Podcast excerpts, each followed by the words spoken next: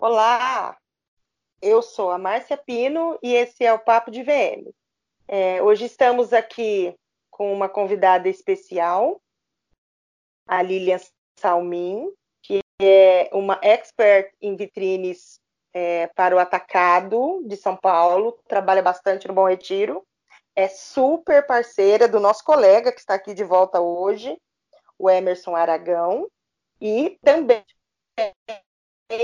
é, parceira. É, nós vamos falar sobre foram alguns temas que, que, que nos foram enviados e aí eu resolvi convidar a Lilian porque como ela faz um trabalho que eu no atacado de São Paulo, né, no, no Bom Retiro, enfim. Aí eu falei só ela mesmo para de repente vir bater esse papo com a gente. Então, fala oi pra gente, Lilian, fala oi pra gente, Aragão, e fala oi Oi, oi, gente, tudo bem? Boa noite, estou de volta. Boa noite, VMs e aspirantes. Bom dia, boa tarde. Ô, ô Lilian, é, oi, fala um pouco do que, que é esse seu trabalho, de como você trabalha e, e um pouco do universo do atacado para gente. Bom, vamos lá. É, eu trabalho, é, eu vou explicar, um, falar um pouco do formato do atacado ali no Bom Retiro, tá? É, então, é, é, assim, toda coleção é, tem a troca das cenografias.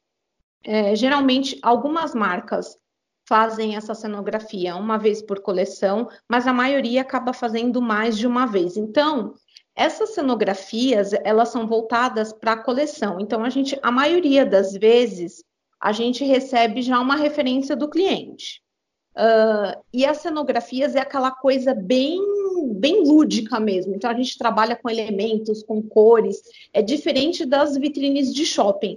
A vitrine ela é um pouco mais explorada em relação à decoração. Então, a gente entra desde, desde o styling, que é a parte que o Emerson me ajuda muito, e também com essa parte cenográfica, que são esses elementos decorativos. É, e tem as, tem as mini coleções, cápsulas, né, que a gente fala, que às vezes altera alguma coisa também, mas no geral a gente monta uma cenografia que ela dura por essa coleção e às vezes a gente acrescenta ou tira alguma coisa e é muito bacana porque lá a gente consegue explorar muito é, o nosso processo criativo. Geralmente os processos são bem autorais, né? Então, isso que é bem bacana para a gente que trabalha como VM e trabalha assim por conta, como eu, né, que tenho a minha empresa. É, quando a gente trabalha fixo numa empresa, geralmente a gente recebe o briefing e acaba tendo que executar um projeto que nem sempre a gente quer fazer, né? Às vezes a gente tem que até plagiar alguma coisa. Vocês, é, Ará, talvez o Emerson saiba até confirmar algumas histórias. Eu, quando, por exemplo, tra trabalhava fixa numa empresa, às vezes vinha algumas referências que eu tinha copiar e às vezes ficava muito parecido. Agora lá não, lá no Bom Retiro a gente realmente trabalha esse processo criativo e os projetos são bem autorais, que é uma coisa que amadurece muito a gente profissionalmente. Bacana. O Aragão, você tem, é, você trabalha com essa parte do criativo ou, ou né, de, de, de criar cenografia, ou você trabalha só com a parte do styling? Por exemplo, eu, quando algum cliente me chama para fazer cenografia, eu já pego o telefone, passo Ará para Lilian e para Lubucalo. Porque eu sei que, tipo assim, eu tenho as ideias, mas o que eu não consigo uh, trabalhar isso com o cliente. Reunião, tira isso, põe aquilo, baixa preço, eu acho isso um porre. Assim, falando no geral, eu acho que é aquela coisa. Quando você vai fazer uma vitrine, eu acho que o legal para você fazer, eu acho que assim, você tem que ter a loja, a vitrine. Eu acho que você vende sonhos. Então, o que a Lilia falou, eu vou muito mais para o styling. Então, eu vou olhar o que, que eles vão de desenvolver como cenografia. E aí eu falo, olha, essa peruca é bacana, esse cabelo é legal, vamos desfiar cabelo, não vamos desfiar cabelo, vamos col colocar brinco. É, aí a gente vai fazendo pesquisa. Então, eu às vezes eu encho os celulares dele de do Ará, da olha, eu achei isso aqui legal, o que, que vocês acham? Para ver, para trabalhar junto. Por quê? Porque de uma ideia, a gente parte para outra. Então, é, quando você começa a trabalhar em grupo, o que é legal é isso: é você aprender a olhar o trabalho do outro. Às vezes, por exemplo, teve um trabalho recentemente que a gente fez, e eu e o Ará, e a gente queria colocar muito chapéu. E aí a gente falava, achava os chapéus. Ah, é legal, vamos lá. Ai, não, não gosto de chapéu, a dona falava. Aí a gente falava, não, mas vai, vai ficar legal, vai ficar bacana. Enfim, não rolou o chapéu porque a pessoa não gosta. Mas ia ficar incrível, porque era, ela tinha a ver com a cenografia e o styling ia ficar muito bacana. Então, às vezes você fica meio frustrado porque não conseguiu, mas o trabalho acabou ficando bacana. Então, assim, você vai trabalhando é, de acordo com o que o teu cliente é, exige de você e deixa você fazer também. Então, é, seria mais ou menos isso. Será? Oi? Você, você, bom, você faz a parte do criativo, né? Junto com a Lilian, né? É, eu... né? Não junto com a Lilian, na verdade, mas você ainda também... não, ainda a gente não teve essa oportunidade, né, Li? Pois é, ainda não, Ará. mas a gente já se... teremos. A gente já se passou cliente, a gente tem essa parceria aí, amizade aí entre esses eu e os dois que estão aí. A Márcia também está dentro, mas não está em São Paulo. Se tivesse em São Paulo, possivelmente também isso aconteceria.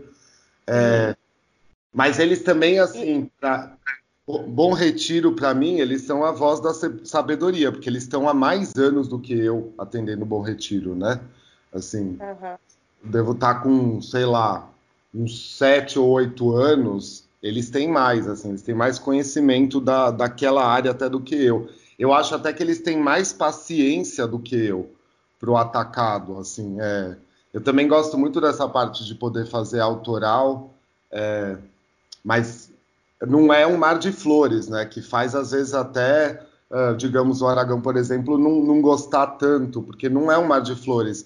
O, o, o projeto final fica bacana para os outros. O processo ele é sempre muito árduo, ele é sempre muito cheio de interferências é, não esperadas, né? Então é, é legal porque a gente pode fazer esse trabalho autoral. Eu gosto bastante não ter nada de briefing, às vezes também é, é difícil, porque você não tem muito para onde correr. Você vai precisar inventar ideias e ter um conhecimento já desse cliente, se você já tiver atendido antes, para saber para onde ir. Daí, geralmente, você tem que vir com mais de uma ideia. Então, ele não é assim tranquilo. Eu adoro fazer, mas ele não é tranquilo. Mas também no meu caso eu nem falaria só desse processo pensando no Bom Retiro. Eu pensaria no Paraguai, por exemplo, né? A loja de departamentos que eu atendo lá há três anos são mais de 18 eventos de vitrine por, por ano.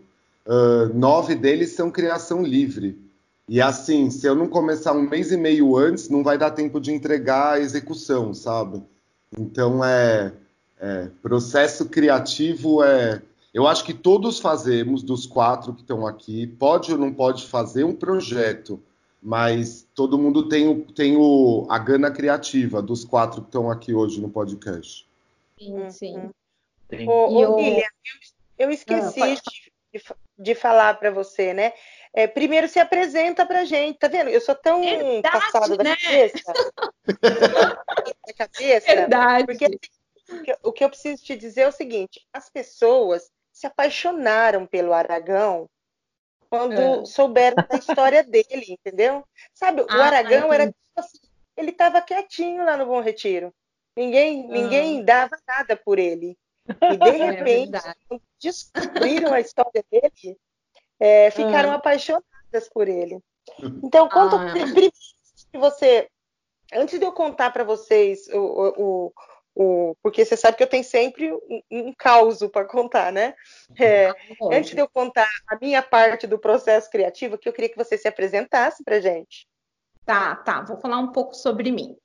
Uh, bom, meu primeiro contato com moda foi no campo de venda mesmo, como vendedora, fui gerente e eu trabalhei muitos anos na Canal, que eu acho que a maioria das pessoas conhece, era Canal 27, depois passou a ser Canal, e nessa transformação da marca, que eles quiseram conceituar a marca, fazer uma mulher mais moderna, entrou o visual merchandising, isso tem mais de 20 anos, tá? E na época, todos nós recebemos um treinamento E, e daí, nesse treinamento, eu acabei me destacando e meu ex-patrão resolveu investir em mim, né? Então, eu comecei a atuar como, na verdade, primeiramente era como vitrinista, eu ia fazendo as vitrinas, é, e daí foi, eu fui, fui crescendo no departamento até me tornar uma profissional. É, depois também, lógico, fui estudando e tudo mais, e, e daí eu fui vendo necessidade de algumas coisas para agregar é, na, na, no meu departamento, né, para poder participar da, das reformas de loja e ter um pouco mais de técnica. Daí eu fiz faculdade de designer de interiores, mas tudo é, para realmente agregar no VM. Aí fiquei por uns 10 anos no departamento de visual merchandising, coordenando, até o momento de trabalhar é, por conta e montar a minha própria empresa e fazer os meus trabalhos autorais. E daí sim que eu acho que é o grande desafio, é onde a gente amadurece profissionalmente. E daí conheci o Bom Retiro, né? Isso, Ará, tenho seis anos de Bom Retiro, viu? Não ah, é, eu acho que era mais. Não, não, porque tem mais ou menos uns. Não, tem uns seis anos, seis, sete anos que eu saí da canal. Logo na sequência que eu saí da canal, eu já conheci o Bom Retiro. Tive foi difícil, né, ingressar lá, porque eles são bem, assim, tudo eles querem referência. Aí eu consegui oportunidade numa loja, e daí quando você consegue oportunidade em uma e você mostra seu trabalho, aí vai indicando um para o outro, e daí você vai fazendo novos clientes, e por ali eu me instalei e fiquei por ali mesmo, e, por, e tô até hoje, né? Então, essa é um pouco da minha história. Bacana. Eu achei que era mais eu achei que era mais por, por tanto que você tá lá, né, na sua semana, assim, entendeu? Achei, realmente achei que era mais anos. Não, que na já... verdade é que, é que, é que a maioria dos meus clientes eu concentrei lá, né, pelo fato de ficar perto de casa. Eu, é, eu, eu optei trabalhar por conta para conseguir administrar meu tempo, pelo fato de hoje ser mãe, tudo isso, entendeu? Então eu meio que fiquei ali, Brás e Bom Retiro, que fica perto de casa, sabe? Eu consigo administrar melhor meu tempo e tem, tem os meus clientes por ali, então eu procuro ficar na região mesmo. Entendi. A Lilian é a prova viva que dá para viver de VM, gente. Dá, dá para viver sim. que eu mais é, pergunta como que em toda profissão, né? Em toda profissão, se, se você se dedicar, estudar, se profissionalizar, é, amadurecer profissionalmente é muito importante, né? Eu, eu acredito, é, eu achava assim que, nossa, meu Deus, quando eu trabalhava na canal, meu Deus, eu sei tanta coisa. Eu achava já que eu era expert ali, mas na verdade eu não era. Eu acho que o meu amadurecimento profissional foi realmente ali trabalhando por conta, onde você você se vê onde você tem que fazer tudo. Lá é, não tinha mais um designer gráfico, não tinha mais o eletricista à minha disposição. Então eu tive que ir atrás de tudo isso, de ter os melhores de, de ter um network, né? Então, tu, uhum. tudo isso foi um grande desafio. Entendi. É, eu, eu falei que eu ia falar né, sobre, sobre as experiências que eu tenho aqui em relação ao processo criativo. Eu já fui chamada para fazer vitrine de, de marcas para o atacado, onde eu perguntava, né, qual que é o nome da sua coleção? Ah, ah não tem nome ainda. Entende?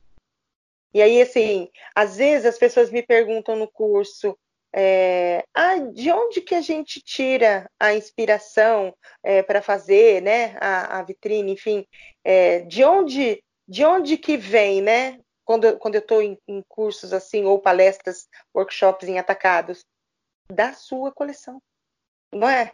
Não teria que ser dali? É. Como que eu vou pegar Sim. uma história de alguém de fora para contar com o seu produto? Então, é. assim, eles têm tudo, né? Eles, quer dizer, eles deveriam ter tudo isso bem organizado. É, é. Mas a gente e vê que é muito. Geralmente, Mal, o primeiro contato acho que é o mais difícil quando você tem o primeiro contato com o cliente. Que às vezes ele até não tem uma referência para te passar, mas depois que você passa a conhecer o cliente, você já nem precisa mais de um briefing dele. Você já estudou a marca, já estudou o público-alvo, então você já, já tem uma, um direcionamento próprio, né? É, é, daqui a pouco a gente que está dando nome para a coleção. É, é, exatamente. Não, mas tem muitos que me perguntam. Tem muitos que me perguntam: o que, que você acha disso? O que, que você acha daquilo? Uma coisa que você vê que já está assim, além do que você poderia fazer pela marca, né? Eles abusam pra caramba. É. Eu, tenho, eu, tenho, eu tenho uma história de dois anos atrás da marca que eu mais gosto de atender no Bom Retiro, que sem querer, na primeira apresentação que eu fiz para eles, eu praticamente os ganhei, né? Eles já são donos de uma loja já há muito tempo na José Paulino, e daí tem essa loja dois anos na Imores, que o projeto inteiro é, é meu com arquiteto, né? Mas o conceito todo foi meu. A partir do momento que eu inventei a mulher para eles, eu ganhei eles. Sem ter um projeto antes, a partir do momento que eu falei que essa mulher era uma mina do asfalto que andava de Uber, mas também andava de ônibus, eu ganhei eles. Que legal! Eu inventei o DNA para eles. É... clientes mesmo, né? Esses clientes que daí, a partir do momento que você quebra aquela desconfiança e passa a ter uma confiança, é que nem ali falou. Você começa nem, né, nem mais às vezes ter que ver a coleção em si, porque também assim, Bom Retiro é, Atacado não tem uma coleção muito fechada, né? Entra muita peça semanalmente. Eles vão é. indo aquilo que comercialmente já está no mercado, já está é. dando certo, né? É, por isso também de usar é tanto blogueiro. o processo de é. moda. Por isso que precisa de tanto styling pesado, né? A gente precisa ir atrás de muito acessório, peruca, e Holanda fazendo maquiagem, todas essas coisas. Porque isso sim para mim é um pouco também de VM. A gente dá esse contexto para deixar mais com uma cara de uma real coleção ali no atacado. É, e de isso. mostrar a mulher que o cliente final quer ver também. Geralmente é isso, né? É, é. As, eu acho que as vitrinas, principalmente lá no Bom Retiro, elas servem como referência de tudo, desde os calçados. Por isso que assim, o Emerson é muito importante para a gente na parte do styling. É. Ele faz muito com, com, muito mais precisão essa pesquisa para a gente, né, Ará? E Totalmente. daí é aquela, é, é, completo ali. O cliente ele já tem, ele já passa aquele, ele já absorve aquele conteúdo para passar para o cliente dele final tudo mastigadinho. É o sapato que a mulher vai usar, o cabelo, a maquiagem, é tudo, os acessórios. Isso, porque eu, acaba fazendo toda a diferença. Pode falar, Aragão. É, porque acaba fazendo toda a diferença. Então, às vezes, você tem uma cenografia bacana, você tem um produto, tem o nome da coleção e aí o cara não investe no quê? No styling, faz a vitrine morta. Quando você coloca produto, coloca acessório, a, ganha uma a, a vitrine ganha uma grandeza tão, tão boa que a, os é um clientes olham. Isso é. é. um complemento. Eu acho que todo, se as pessoas entendessem, entendessem muito isso, seria muito mais fácil para trabalhar. E aí, queria também lembrar de uma pessoa que sempre ajuda a gente, a nossa maga da maquiagem, Yolanda. Cara, é a assim, ela é ela, fundamental. E ela, ela é faz é a pesquisa da make pra gente, né? Sim, ela também passa muita referência. Muitas referências. Às vezes a gente vai e fala com ela, olha, dá para fazer isso, dá para fazer aquilo. Aí ela fez, vamos por três lojas iguais.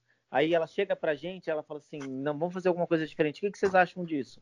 Uh, colocamos sardas há algum tempo atrás nas manequins. Ficou muito bacana. Então, assim, a gente vai interagindo vai conversando, vai trocando ideias e aí a gente chega num lugar comum. Isso é muito bom.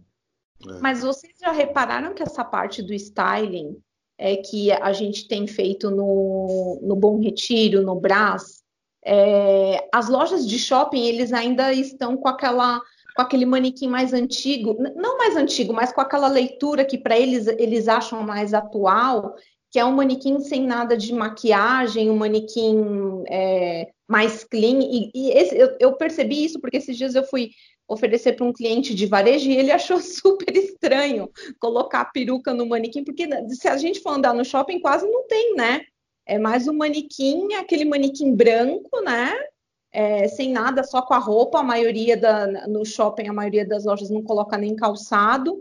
Então você vê você não vê aquele styling, né, que a gente está acostumado. acho que por isso que quando o lojista chega no Bom Retiro, ele é surpreendido por causa de, dessa informação que a gente acaba passando, todo, essa, todo esse contexto da, das vitrinas, né? Vocês não acham? É, eu, eu vejo assim, ó, aqui no, eu, eu, eu estou numa região que é, é um polo atacadista. Então, é, me, mesmo sendo um polo atacadista, é, eu, vou, eu vou fazer uma, uma, uma crítica aqui.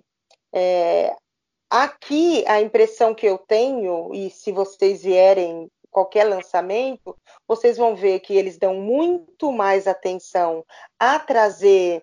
Nossa, eu já ia falar uma coisa, mas eu tenho que segurar, porque eu não posso falar isso. A trazer, é, eu vou falar blogueira, tá? Tá. Tá. Não é blogueira, tá? Então, eles trazem essas subcelebridades, vamos assim dizer. É, Uhum. Então, traz a subcelebridade e bota carrinho de chopp. Tá valendo. Não precisa ter vitrine. Uhum. Eu Então, entendo e, isso. aí, e quando tem vitrine, é, no máximo tem um, um- um cenário. É, não tem, não, não, não querem gastar com peruca, não querem gastar com calçados, não querem gastar com acessório, eles não, não pensam num investimento. E, e num determinado momento, uma vez eu, eu, eu fui fazer a vitrine de um cliente num shopping, e quando eu passei pelo shopping, assim, eu vi o descaso que eles têm com as vitrines, que é, assim, assombroso, e eu fiz um comentário, e eu fui massacrada pelo comentário que eu tinha feito, sabe? É, mas, assim, a minha visão era essa, é, quando você parar de achar que é... Porque, assim, quando você traz a subcelebridade, é, todo mundo vai no shopping, mas é o, é o varejo que vai no shopping. São as pessoas que moram na cidade que vão no shopping, entendeu? Não é o, o comprador, ele é massacrado lá no meio, porque ele fica disputando espaço com, com as pessoas É. que não são compradoras. Então, assim, a mentalidade aqui é, é muito é, é muito não profissional ainda, entendeu? Aqui parece que eles não entenderam o, o- o grande segredo do Bom Retiro, que é, cara, cada vitrine é absurda. Porque você faz a vitrine aí no, no Bom Retiro, e aí as boutiques trazem varejo com a mesma cara, entendeu? Então, o cara É não uma quer ele- Má. e ele, e ele quer vender como? Né? É. Sim, é uma É situação. uma conex- tem que ter essa conexão, não tem, é, não adianta, a gente sabe da força das mídias sociais. É, só que você vê um Instagram que tem é, todo aquele investimento, que tem aquelas fotos bacanas. Então, você pode ter certeza que em algum momento o seu cliente vai no seu ponto de venda. Então, tem, tem que estar conectado. A, a vitrina, a loja, tudo tem que falar a mesma linguagem, né? É, aqui, não, aqui ainda não está falando essa linguagem, tá? E aí, quando, quando a gente anda no varejo, aí o varejo não, o varejo realmente tem. é, as grandes marcas optam realmente por manequins mais limpos, sem peruca, sem maquiagem, é porque não dá trabalho, né? Então, é uma pegada 100% comercial mesmo. Eu, eu vejo assim, é medo varejo. E também. Pode falar. Não, é medo de inovar, assim. é. Eu, sinceramente, ali falou esse negócio que realmente que vocês estão falando, os manequins estão sempre mais branquinhos, né? Mão de manequim descalço, pelo amor de Deus. Manequim descalço, Mon. E, sinceramente, nesses últimos tempos, é, não tem nem ah, reais cenários, né? É uma displayagem, assim, reutilizável, que é lindo e maravilhoso, mas tudo por estarem segurando aí verba por medo de crise, por estar vendendo menos. Eu acho que é uma grande diferença com o Bom Retiro. O Bom Retiro também pode estar vendendo menos, mas mesmo vendendo menos, os caras continuam investindo. É, um- Ara, você falou de manequins descalço, mas eu, eu vou falar uma coisa para você. Eu sou mais um manequim descalço do que um manequim com, com calçado de gosto duvidoso. Ah, também, não, certeza. Não, daí Você viu um- uns sapatinhos de tecido? Sim, não, não, eu digo ter um calçado, pelo menos, não precisa ser calçado modinha, né? Mas calçado da, da estação que não chame muito a atenção. Acho que lojista também às vezes tem muito medo de, ai, vai gritar mais do que o meu produto. Não vai, vai complementar seu produto. Complementar, é. É, mas, E, mas não- eu prefiro descalço do que mal calçado, vamos Não, te assim entendo, dizer. te entendo. Daí pode deixar descalço. Olha, complementando o que a Lilian falou, o varejo acontece o seguinte: é, muitas empresas começaram a contratar é, coaching para dar palestra, N coisas. E o que, que acaba acontecendo? É, os palestrantes eles acham que você não precisa ter VM. Então você- a pessoa ensina o cara na loja e aí ele faz. Então o que, que acontece? Ele não é, ele é treinado para aquilo, mas às vezes ele não tem bom gosto, ele não sabe fazer produção, ele não sabe, ele tem que atender e ele tem que fazer vitrina. Então, o que, que acaba acontecendo? É um investimento que não vai, não vai ser possível. Então, ele vai falar, eu vou colocar, comprar peruca e vou deixar para os meus vendedores colocar. Não vai ficar bom. Porque assim, o cara não sabe mexer, o cara tem que vender e aí ele tem que parar. Então é uma guerra que eu vejo que acaba atrapalhando e acaba a, atrasando o crescimento. Porque um fala, olha, você não precisa de VM na sua loja. Eu já vi várias palestras assim. Aí de repente você fala assim, não, você tem que ter VM. Por quê? Porque o VM vai te trazer, uh, vai, vai pautar tudo o que precisa, vai fazer cenografia, vai fazer stylist. Então, eu olho como um, um, um momento do, do, no comércio, no varejo, no atacado, eles estão uh, extremamente distintos. Porque um está indo para um lado, ele não quer crescer, o varejo eu acho que ele estagnou. É, um detalhe, você passa hoje no Oscar Freire de São Paulo, ela era uma das suas mais bonitas. Era muito bacana você estar tá andando por ela. Tinha vitrines lindas. Hoje, hoje você passa ali é tudo meio morto. Porque é tudo igual, é tudo sem graça, não tem vida. E aí você chega num bom retiro, cara, você vê uma vitrina mais bonita que a outra. Então, isso é muito interessante, tá? Entendi. Vai falar, ah? Não, não, tô concordando só. Não tem nada, tipo, acrescentar, assim, é bem isso. Tá. Ô, ô Lilian, em é. relação ao reuso, você consegue com um cliente é, fazer uma cenografia com ele e de repente caminhar com essa cenografia, é, trocando cor, enfim, fazendo alguma coisa é, para chegar até o final ou, ou usar duas estações? Isso existe Olha, Má, é, no início, é, eu vou ser sincera com você que a gente quase não reaproveitava, tipo, mudava tudo, tudo mesmo. Lógico que tem, tem muitas questões aí envolvidas, a questão do, de ter onde armazenar, né? E se dá para reaproveitar, porque se é algo muito específico, geralmente o próprio cliente não gosta de repetir aquilo na vitrine. É, porém, às vezes, se ele não tem um lugar para armazenar, às vezes eles até deixam eu levar. Se eu acho que é algo que eu consigo reaproveitar, eu levo. Mas, assim, no geral, sim. Hoje em dia a gente reaproveita muito, óbvio, por uma questão de verba, né? Que hoje a gente teve que dar uma enxugada na verba, porque é, a gente tem é, um, uma verba mais menor, vamos dizer, tem uma verba menor do que alguns anos atrás. Então, tem muita coisa que dá, dá para reaproveitar.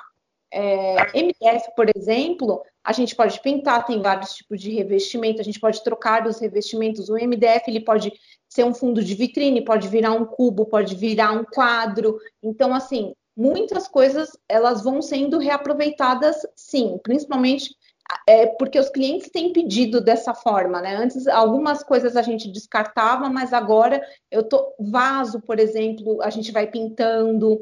Uh, plantas também, é, eu uso muito planta artificial. Tem, tem loja que cada coleção a planta fica de uma cor. Vai vai reaproveitando bastante.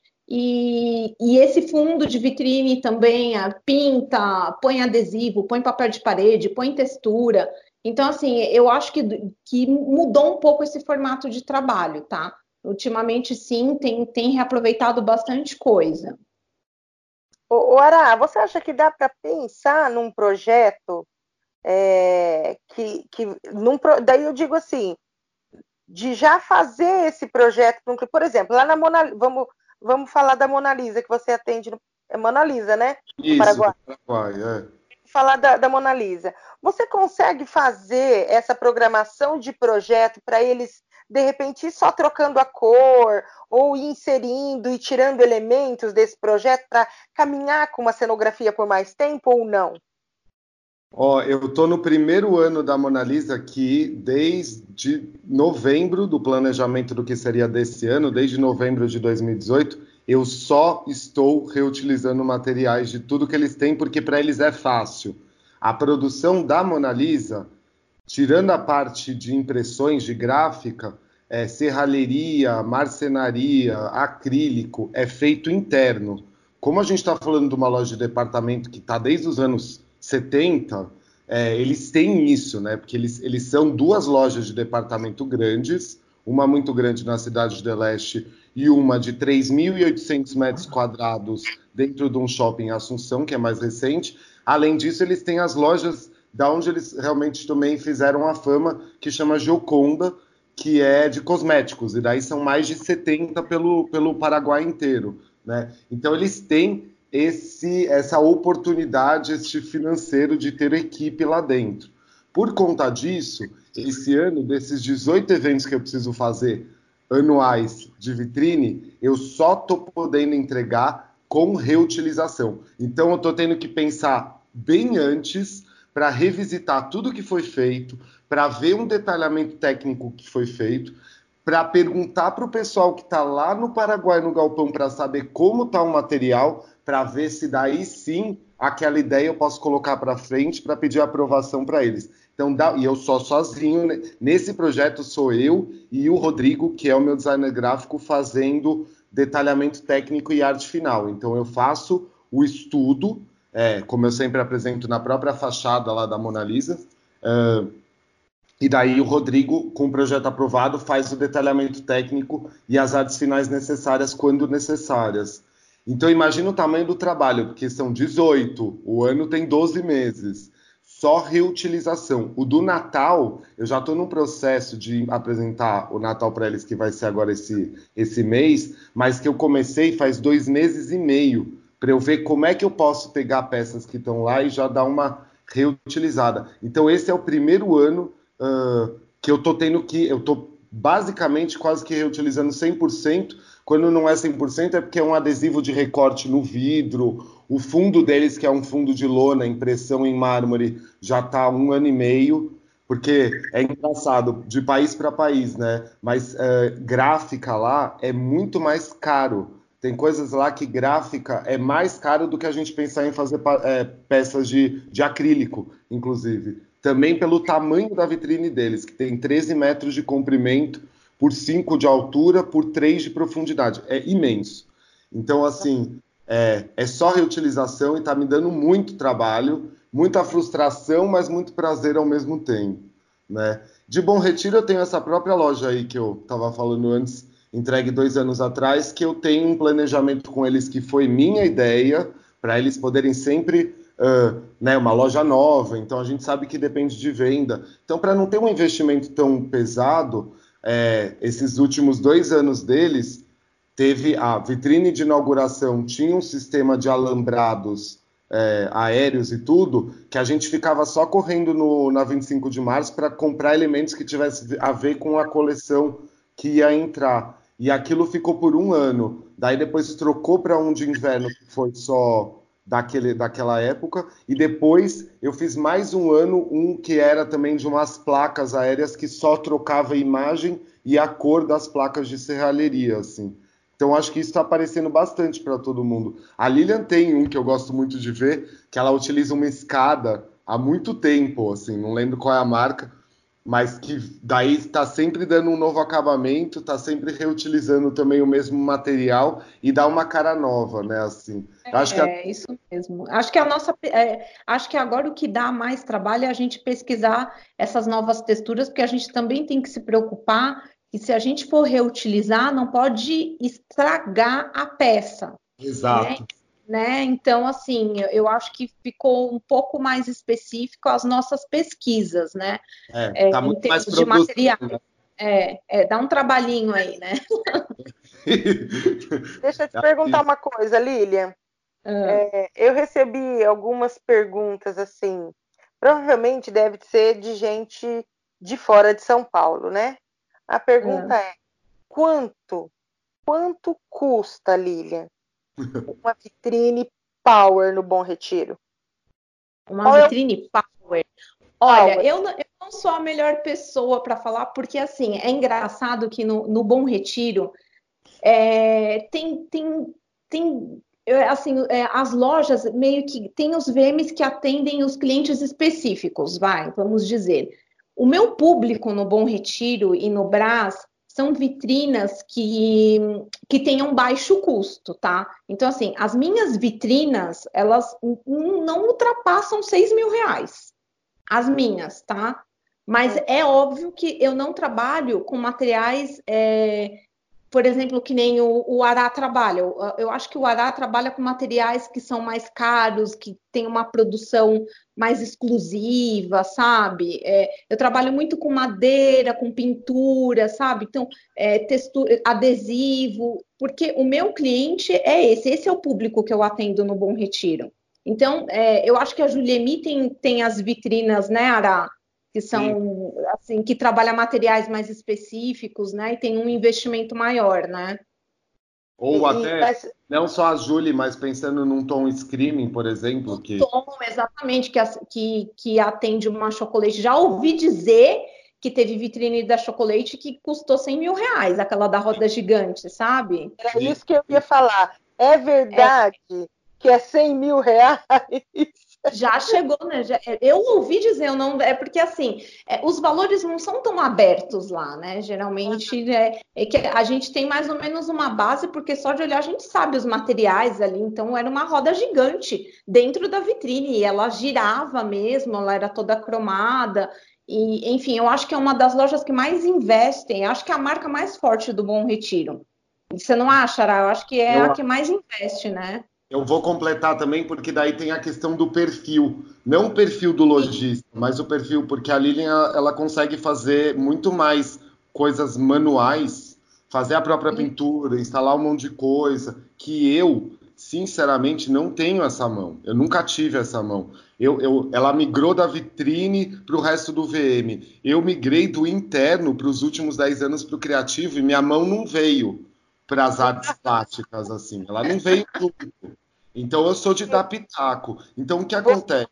Muitas, muitas vezes eu acho que eu acabo ficando com um perfil de, é, de, de, realmente talvez a produção ser um valor mais alto, porque eu exijo isso, porque daí eu preciso utilizar alguma pessoa, um cenotécnico muito específico para fazer determinado trabalho. E daí, quando eu vejo que os clientes que eu estou tendo, eles conseguem ter esse investimento mais alto, daí eu vou com o meu criativo, que não envolve o meu manual, vai com o meu cérebro lá para cima. Daí eu posso abusar um pouco mais, né? Então acho que é um pouco do perfil do VM também, né? É, é e falar de diferença. É muito difícil. A última vitrine da Dolce Vita foi toda feita em papel crepom, foi tudo, foi, foi uma produção feita de, de, de flores é, enceradas de papel crepom em seis dias, onde o pessoal que produziu para mim se dividiu em duas equipes de três pessoas para poder ficar 24 horas fazendo mais de 700 flores, entendeu? E daí, se você pegar o material que eu usei, o valor não era alto. Se eu soubesse fazer aquilo como arte plástica, o valor cairia. Ele não ficaria tão alto. O que faz ficar mais alto e o cliente falar, tá bom, eu quero fazer com você, é porque a sua ideia é bem boa, eu tenho esse investimento para fazer e eu sei que eu estou arcando também com o serviço de uma cenotécnica. É uma mão de obra terceirizada, né? Exato. Você faz muito mais seu trabalho, entendeu? O seu trabalho é mais vitrinismo. Isso, é, eu gosto muito mesmo de executar os processos. Eu gosto de montar os vasos, eu gosto de pintar, às vezes até o adesivo eu ajudo a instalar. Eu, eu gosto muito mesmo, mas é, é do meu perfil, é do meu perfil é. mesmo. É, ô você sabe que um, um dia eu vi um, um story seu onde você estava instalando adesivo e, e eu falei, Puxa vida, cara, olha que talento, né? Aí esse Mas é de tanto ver, você acaba aprendendo. Uma briga lá, instala, não instala, só fala, deixa aqui que eu instalo esse negócio. eu também instalei, não, deu, não ficou bonito igual o seu, tá? Porque vou não, falar. Mas, que... é assim, eu penso assim, cada um no seu quadrado. Eu sempre chamo alguém para adesivar, mas vamos supor, ele está adesivando uma parede está adesivando o piso da, da, da, vitrine, enfim. Aí tem um quadrinho que precisa adesivar. Se eu estou sem fazer nada, eu preciso fazer alguma coisa. O que eu não consigo é ficar parada olhando as pessoas executarem, entendeu? Eu gosto sempre de estar tá ali com a mão na massa, entendeu? O, o Aragão.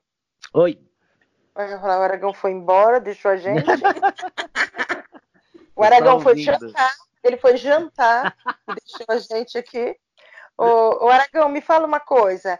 E um bom style lá no Bom Retiro? É, é, é para quanto? Cara, depende da marca que você faz, dependendo da verba que você tem. Por exemplo, quando eu comecei a trabalhar no Bom Retiro, é, uma vez um cliente me deu dois mil reais para eu gastar de acessórios. Ele falou: Eu quero que você encha a minha vitrine de acessórios. E aí eu comprei sapato, cinto, pulseira, colar, tudo para uh, complementar as, os looks. E foi uma única vez que aconteceu assim. Agora a gente trabalha uh, de acordo com a verba que a gente tem. Então gira em torno de 500 reais, uh, ah, 600 reais, é, para você ir buscar, comprar acessório, você tem que saber o lugar mais barato. É, às vezes o cliente não quer trocar sapato, então você vai às vezes você tem uma, uma, um look bacana, mas com um sapato que não tem nada a ver. É, hum. Então acaba que cada cada momento é uma coisa. Então de repente a gente não vai, ah, esse momento vai comprar acessórios? Não, vamos reutilizar o que a gente tem. Então, uh, como está se reutilizando tudo na cenografia, então, assim, no stylist, no stylist também. E outra coisa, às vezes você vê uma peruca bacana, por exemplo, eu descobri uma loja no, Borreti, no na 25 que tem perucas incríveis. É, então, você vai, você está sempre passando lá para ver as novidades, o que chega. Então, às vezes, por exemplo, eu tenho uma, uma loja que eu faço que ela já está guardada há quase um ano, uma peruca que ela é lisa e depois ela é, ela é meio afro. E eu falei, a gente vai usar isso em algum momento. É, por quê? Porque eu sei que faz a diferença. Então, é, é muito bacana, porque quando você, você tem que estar sempre pesquisando, sabe? Deixa, é... deixa eu te perguntar, o, Aragão, mas você faz a louca do styling, assim, igual eu faço? Você acredita que esses dias eu fui no Paraguai e eu encontrei um coturno, ele era transparente, coturno de, de como se fosse de melissa, assim, né? Certo. Ele era transparente, o cadarço neon amarelo e o salto neon amarelo. Você comprou, Aragão? Aham. amigo. Cara, eu, eu, o meu marido passado... olhou pra mim e falou assim: me conta uma coisa. Onde você vai usar isso? Eu falei, não é para mim. Eu... Às vezes eu saio e eu vejo um calçado, eu vejo alguma coisa assim, bem fora da casa, assim, faz, isso aqui em algum momento eu vou usar, e eu compro. Sim, eu, eu acho bem interessante assim. isso. Porque, é, por exemplo, o ano passado eu estava em Los Angeles e eu achei uns óculos incríveis. Aí o que, que eu faço? Eu vou mandando WhatsApp para o cliente, para o cliente que eu acho que vai ter a ver com aquele material. E aí ela falou assim: ah, pode trazer, traz cinco. Aí eu comprei, aí quando, quando eu cheguei aqui, ela me, deu, me reembolsou. Então, é muito. Tem cliente que vira tipo amigo. Então, é, é o que, que é bacana é isso. Você já sabe mais ou menos para que lado ele vai. Tem coisas que você encontra que você já pode comprar que depois ele vai te reembolsar. Então, é, você acaba sendo parceiro. Então, é, é bacana esse tipo de coisa. Não, mas você quer saber o preço do coturno? Oh. Eu quero. Ah, eu quero. 10 dólares. Mentira, Uau. desculpa. 10 dólares foi a bota que eu comprei para mim. 2,99 dólares o coturno. Quanto? 2,99. Eu vou postar amanhã para você e marcar vocês. Por favor. Para vocês, por favor. vocês. Não, vocês vão pirar no meu coturno. Mas eu, eu, faço essa louca assim. É, gente, já estamos batendo aqui 48 minutos, né? Nossa. E nem conversamos e não conversamos assim muito, porque assim, algumas pessoas é, falaram da questão da inspiração. Então, acho que a gente até já falou um pouco, né? O, o, o Aragão pesquisa muito em termos, né? Você tem que conhecer a coleção de qualquer forma da, da, pessoa para poder criar.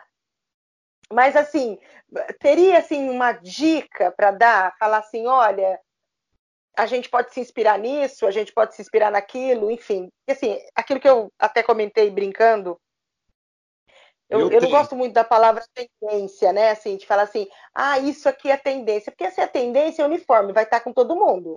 Então, como ah, que a gente se diferencia, né? É, então, assim, então, se você tem, fala primeiro, Ará. Não, eu, eu, eu costumo falar isso em aula para todo mundo quando a gente entra em processo criativo. É, a internet está aí, é, ai, viagem, precisa fazer duas viagens de pesquisa por ano. Se você puder, tá ótimo, mas a internet está aí, o Pinterest está aí, o Instagram tá aí, você cria suas próprias pastas, você tem que fazer disso uma pesquisa diária no seu dia. Você precisa ser uma pessoa que se inspira em outras coisas, quer seja em arte, quer seja. Eu, por exemplo, me inspiro em meme. Eu vejo um meme engraçado, se aquilo me faz rir, pode ser que aquilo entre no meu processo criativo, inclusive, sabe? Não que eu vá apresentar um meme de vitrine para cliente, mas pode ser que um pouco daquele humor tenha. Então, as duas coisas que eu falo principais para as pessoas terem, ainda mais tendo um smartphone, é: eu costumo dizer que eu vou para a cama, é, eu vou dormir com o meu amante Instagram e eu acordo com meu marido Pinterest, porque o Pinterest é mais fofinho. Então, assim, é, dá para você salvar, salvar no Instagram imagens que você gostou, dá para você criar pastas secretas para um cliente que você é, esteja pensando, dá para você ir se agilizando, né? Então não tem uma fórmula, ao meu ver, muito específica. Você precisa ter essa gana de ser uma pessoa que se inspira com o mundo, e utilizar essas ferramentas que estão aí, assim. E não estou dizendo aqui assim, não precisem pagar 200 mil reais por ano para ter uma WGSN, porque VM também para mim não é tendência. VM é você se inspirar para alguma coisa de algum cliente, de algum DNA que tem alguma coisa a ver. Então, você saber qual que é o Pantone do ano, para mim é, não é uma coisa tão relevante assim, se esse Pantone não for estar tá dentro daquela coleção, inclusive. Isso, concordo. E você, Lília? Bom, tudo isso que o Ara falou, e eu acho bem importante você saber que hora que o seu processo criativo funciona. Que nem comigo, funciona à noite. Às vezes eu começo a desenhar os meus projetos 10 horas da noite e vou até uma hora da manhã. É a hora que funciona para mim. E, e, lógico, Pinterest tenho mais de 10 mil pins e tenho minha pasta de inspiração, que é secreta só para mim. Também viajar para mim é uma válvula de escape. Foi o que a Ara falou, às vezes se não der para ir duas vezes no ano, mas eu gosto muito de viajar e não para ver lojas e vitrinas, é, eu sempre busco algum lugar que me inspira de alguma forma. Que eu, eu adoro o. É, é, fui para Barcelona porque eu quis ver alguns projetos de arquitetura do Gaudí. Então lá eu, eu voltei com as minhas energias renovadas. Então, assim, eu acho que você principalmente tem que entender do seu processo criativo. É, porque, lógico, tem internet, tem, tem Google, tem Pinterest, Instagram, tem tudo isso de informação na internet, mas você precisa entender do seu processo criativo pessoal. Que horas que ele vai funcionar. Você sabe que eu tenho uma coisa que da empresa que eu trabalhava antes, que todo mundo falava, deixa o Arai fazer xixi, que eu fazia desenvolvimento direção de projeto. Mas esse é um negócio que daí eu comecei a reparar que era verdade. Quando eu estou num brainstorm, que seja comigo mesmo, um dos meus momentos que eu entro num plim de processo criativo é quando eu vou no banheiro. Porque eu acho que, não sei se funciona assim para mulher, mas quando o homem está fazendo xixi, é difícil de pensar em outra coisa, a sua cabeça fica em branco. Assim, para mim dá um branco. dirigindo, quando eu estou dirigindo, Arácia, quando eu estou no trânsito, às vezes eu, eu, às vezes eu nem ligo o rádio. Eu estou no meu processo criativo dirigindo, porque de São Paulo, quem mora em São Paulo sabe, né? Tipo, às vezes vai para eu ir da minha casa até o Bom Retiro, que é pertinho, às vezes eu demoro uma hora e meia, às vezes eu demoro 20 minutos e às vezes eu demoro uma hora e meia. E às vezes vem, vem uma vitrine certinha na minha cabeça, eu consigo desenvolver tudo nesse trajeto. É uma coisa louca. Mas isso é só eu... fazer muita pesquisa mesmo, para você saber qual que é o seu processo, eu também acho. Isso, exatamente. Eu tenho uma insônia às três da manhã. Aí, você não queria. Me acompanha, ela me acompanha é, até eu. A, e aí, assim, ó, ela só passa a hora que eu montar a vitrine, entendeu? O meu, eu. É, eu viajo, falar. eu, quando eu viajo, ou qualquer lugar que eu vou, eu tiro foto. Então, se você chegar no meu computador assim, tem mais de 10 mil fotos, porque eu tenho foto desde vitrine, teatro, cinema, uh, alguma música que inspira, uh, e eu tenho uma paixão por grupos femininos. E aí eu tenho imagens na minha cabeça uh, de grupos dos anos 70, dos anos 60, 50, e cabelo, roupa, o que usava, o que não usava, é, tanto no Brasil como fora do Brasil, uh, os internacionais. Então, eu tenho uma memória muito afet é, que puxa muito. Então, às vezes, você vai fazer um cabelo, é, às vezes eu falo, nossa, dá para fazer isso. Aí o cliente às vezes fica olhando, ele falou, mas de onde você tira isso, Aragão? Lá no meu Das patotinhas. Também. Gente, as patotinhas. e é engraçado porque você vai montando o seu hard disk ali e você vai montando a tua história. Então você abre o computador do Ará, da Lilian, o seu, uma, eu acho que deve ser assim muito engraçado, porque deve ter muita coisa salva que às é, vezes a gente fala assim, gente, eu salvei isso um dia, mas não funciona mais. Aí de repente você não, fala. Pra quê, né? Pra que, que salvei uh -huh. isso? Pra que, que eu salvei isso? Aí você fica pensando, não, aí você deleta. Aí um dia talvez você vá lembrar daquilo que você deletou e fala, não, poderia ser aquilo ali. Mas eu acho que assim, a gente tem uma arma que é assim, a gente usa ela da hora que a gente acorda até a hora que a gente dorme. São os olhos da visão da gente. Então eu acho que a gente tem que estar em todo lugar você tem que estar tá pensando diferente do que os outros estão pensando. Eu acho que é isso. Hum. Não, mas eu, eu falo assim, eu vejo eu vejo VM em tudo, entendeu? Uhum. É, eu, eu, tenho problema com poluição visual. É, eu até estava ontem eu estava fazendo um bate-papo com uma equipe e, e aí eu comentei é, que, eu, que, eu, que eu comecei a entender por que, que eu fico apreensiva ou nervosa ou estressada quando eu vou para a praia, né? Então assim, eu não sei se vocês têm casa de praia, né? Então casa de praia, casa de praia, assim, na minha é resto, né? Resto de móvel, resto de madeira, resto de louça, né? E aí a minha também, a minha também é. É, né? Então, e aí o que que acontece? É, não, e a casa não é minha, tá? É do meu sogro, então Porque se fosse minha amiga, eu arrumava, mas não é minha, eu não mando. Então, e aí o que, que eu faço? Quando, quando eu vou, eu levo o meu jogo de cama, o meu edredom, né? Os meus lençóis, e eu levo a cortina. Porque eu preciso. Entendeu? Porque lá a cortina é de bichinho. É, aí, e, e, aí, como é que você. Ai, jogo de, de, de louça, talher, então, assim, aquilo vai. E, aí, e esses dias o meu marido que falou: eu, eu começo a te compreender. Por que, que você fica tão estressada? Porque você não gosta dessa poluição. E eu não gosto mesmo. Não me sinto bem. Para mim ser tudo bonito, entendeu? Então eu tenho problema. Para relaxar, chega lá se estressa. Fala pro seu sogro te contratar, Má. Manda ele ouvir o podcast. Deixa ele ouvir o podcast, pobrezinho. Tá gravado para sempre. Ah, ah, vamos dedar, eu tô achando. Então, mas só pra gente, pra gente fechar, porque assim, se a gente fala de se inspirar, é, como algumas pessoas, é, né, eu recebi mais um monte de como que faz para entrar na carreira? Você postou hoje, eu quase chorei quando você colocou lá a mensagem, era como ah, que faz é. para entrar, né? Para entrar na profissão.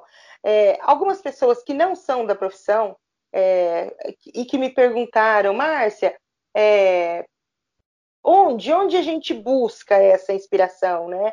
Se eu não posso cair no que é tendência, e eu falei, não é que não pode cair também, mas é, onde, onde eu busco? Então, para quem é lojista, para quem. Vamos, vamos pensar lá, para a Silvinha Modara, onde ela se inspira?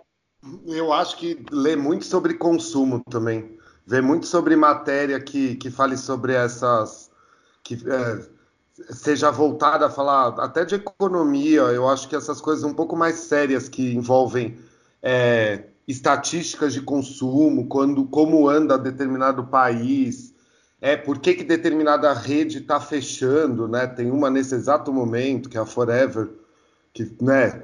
É, você, você ter essa, essa vontade de saber mais dessas coisas, eu acho que também é muito importante, né? Assim, é, saber sobre como está essa história de consumir, como está o comércio, né? Não tem que ser só. VM não é é, estética. A estética está junto do VM, mas é a parte de psicologia de consumo. Eu acho que tudo isso é muito importante para a pessoa poder também buscar esse tipo de inspiração, né? Porque a gente não está aqui. Já falei isso antes, né? Não, não, ninguém dos quatro aqui que está conversando hoje está fazendo uma, uma exposição de museu, apesar de ter sido uma conversa do nosso grupo do VM Brasil, de que tem gente lá que começou disso, que tem até a ver, né? Já que tudo tem a ver com visual merchandising. Mas sai um pouco também de procurar só coisas de estética, sabe? Sai de ficar vendo Instagram que fica dando o, os, os trends do momento, todas essas coisas assim. Vai buscar informação em psicologia de consumo, em número, em coisas mais específicas e sérias. Eu acho que é isso que precisa. E você, Lilian? Não, é, é isso mesmo, Má, porque assim, é, eu, já, já, eu sempre falo isso, o comportamento de compra mudou muito, então a gente teve que estudar esse novo cliente, entender esse universo novo de consumo das pessoas, né? Então, realmente sai um pouco dessa parte estética, né? Então, para quem quer começar, tem, tem várias coisas que envolvem o VM, né? Eu acho que é uma profissão, inclusive, que tem abre aí um leque enorme, né? Então, assim, não é só você ir lá fazer um monte de manequim com look bonito, né? Então, você tem que pensar em tudo. Se, principalmente para varejo, a gente tem que pensar muito no é, na hora que eu vou montar o look, é muito fácil você ir lá e colocar as peças mais bonitas que tem na loja. Só que, e daí? Como, como que vai ficar o, esse, esse manequim, o preço final dele de consumo para o cliente? Vai, vai ser viável? Então, assim, tudo isso, na canal eu tinha que fazer já isso. Eu já tinha que ter todo esse estudo antes de montar uma vitrine. Eu tinha que ter uma vitrina que tivesse um manequim com uma média de preço X, sabe? Então, você entendeu como vai além dessa parte estética? Então, tem, tem todo um estudo por trás de tudo isso. Então, são, são várias estratégias, né? Uhum. Aragão? Complementando tudo isso que o Ará e a Lilian falou, eu acho assim, você tem que é, meter as caras. Uh, não esperar que as coisas caem do céu. Vai, quer trabalhar? Se, se inscreve numa Renner, numa Riachuelo, numa CIA. Uh, ah, vai olhar o mercado como está funcionando. Entra numa empresa dessa, trabalha, vê se é isso que você gosta. Aí dali quer trabalhar autônomo? Aí ok, você vai ter que capitalizar os seus, é, capitalizar os seus clientes. Você vai correr atrás dos seus clientes. Agora, é, não vai cair do céu. E não é tão fácil, tão simples. Então, é, é às vezes a gente recebe muito. Ai, olha, eu não, eu não posso estudar. Ué, se você não vai estudar, não vai cair do céu. Então, assim, você tem que ter é, estudo, você tem que conhecer, você tem que é, aprender muita coisa não é só o que está na sua cabeça que vai funcionar. De repente você tem uma coisa, na, uh, uma ideia na cabeça e de repente não vai conseguir colocar em prática. Eu acho que você tem que ter é, uma base. Essa base que vai te levar para lugar, outros lugares. Então é estudar, uh, tá sempre lendo, ler, ler livro, revista uh, e não ficar no lugar comum. Porque eu vejo às vezes muita gente uh, que chega, você entra no Instagram da pessoa, ela só segue blogueira é raso. Então, uh, você tem que entender mais profundamente do mercado, saber para que lado você está indo e as coisas vão acontecendo. Se tiver que acontecer para você como VM. Se não, troca de profissão e bola para frente. Omar, qualquer dia você tinha que fazer um papo de VM só com os recados que a gente recebe no, no direct, ah, yeah. né? É verdade. É um absurdo. É um absurdo. É absurdo. Tem, teve um que me mandou mensagem, então eu sou aqui de, do, do sul, tô indo para São Paulo, que tal você sua sócia? Tipo, fácil assim, sabe? Tipo, meu Deus, estou sim precisando de uma sócia, de alguém para dividir meus lucros de todos os clientes que eu conquistei, ralando pra caramba. Então, assim, são coisas absurdas. As pessoas acham que é fácil. E não é, é. tudo mérito do, de, de, do que você. Você planta o que você. Você colhe o que você planta. O dilema é esse, não tem, não tem como mudar. Não, é verdade. Mas ó, a gente já vai, a gente vai de repente fazer um apanhado, né, os melhores momentos desses recados e fazer um só, só para falar sobre isso. É, então, assim, nós vamos finalizando por aqui, porque a gente nunca é bonitinho, a gente sempre fala mais de uma hora, né? É. A gente vai finalizar por aqui esse, esse que vai ser o quarto episódio, galera. Eu tô até de, de queixo caído, né? Que já estamos. Essa é a gravação do quarto episódio. E, e eu preciso dizer que os três anteriores estão é, sendo um sucesso de audiência. tá? Bom. É, então, assim, as pessoas estão ouvindo, estão gostando da loucura aqui. É, eu acho que eu, eu, recebo bastante recado, tem bastante gente se identificando muito com, com o tamanho da nossa loucura. E, e, e pensando assim, de, teve uma que me escreveu assim, que o gostoso de escutar é saber que ela não passa por isso sozinha. a gente também passa, entendeu? Quer dizer, todo mundo passa, né? Nós não, também não somos melhores do que ninguém, enfim. É, então, assim, só para eu quero agradecer a presença do Aragão, a presença do Ará, a presença da Lili, maravilhosa, sou sua fã, preciso fazer seu curso. Eu também. Obrigada. Módulo 2. Tá bom. Nossa, eu não, eu não fiz nem o módulo 1 um com ela, você já vai fazer o 2, ai Jesus. Ah, eu repito um com você, eu repito um com você. então, agradecer a vocês e já vou deixando aqui é, avisado que o nosso próximo é, podcast vai ser com a Clara VM. A Clara é uma VM Uhul. maravilhosa de BH. E esse, e esse episódio, meus convidados especiais, o Emerson Aragão e o Aracandinho, nós vamos conversar sobre cópias. ah, meu Deus, ah, meu Deus. É especialista nisso, né? Coitada, porque ela é super plagiada, né? É, nós vamos, nós vamos falar assim sobre. Ops, plagiei sua vitrine. Gostei. Ctrl C, Ctrl V. É. Sim. Então eu queria que vocês, vocês se despedissem e, e, de novo agradecer. Nós já estamos quase um minuto e um aqui. Então fala tchau, galera. Beijo, tchau, tchau. até a próxima. Adorei, adorei.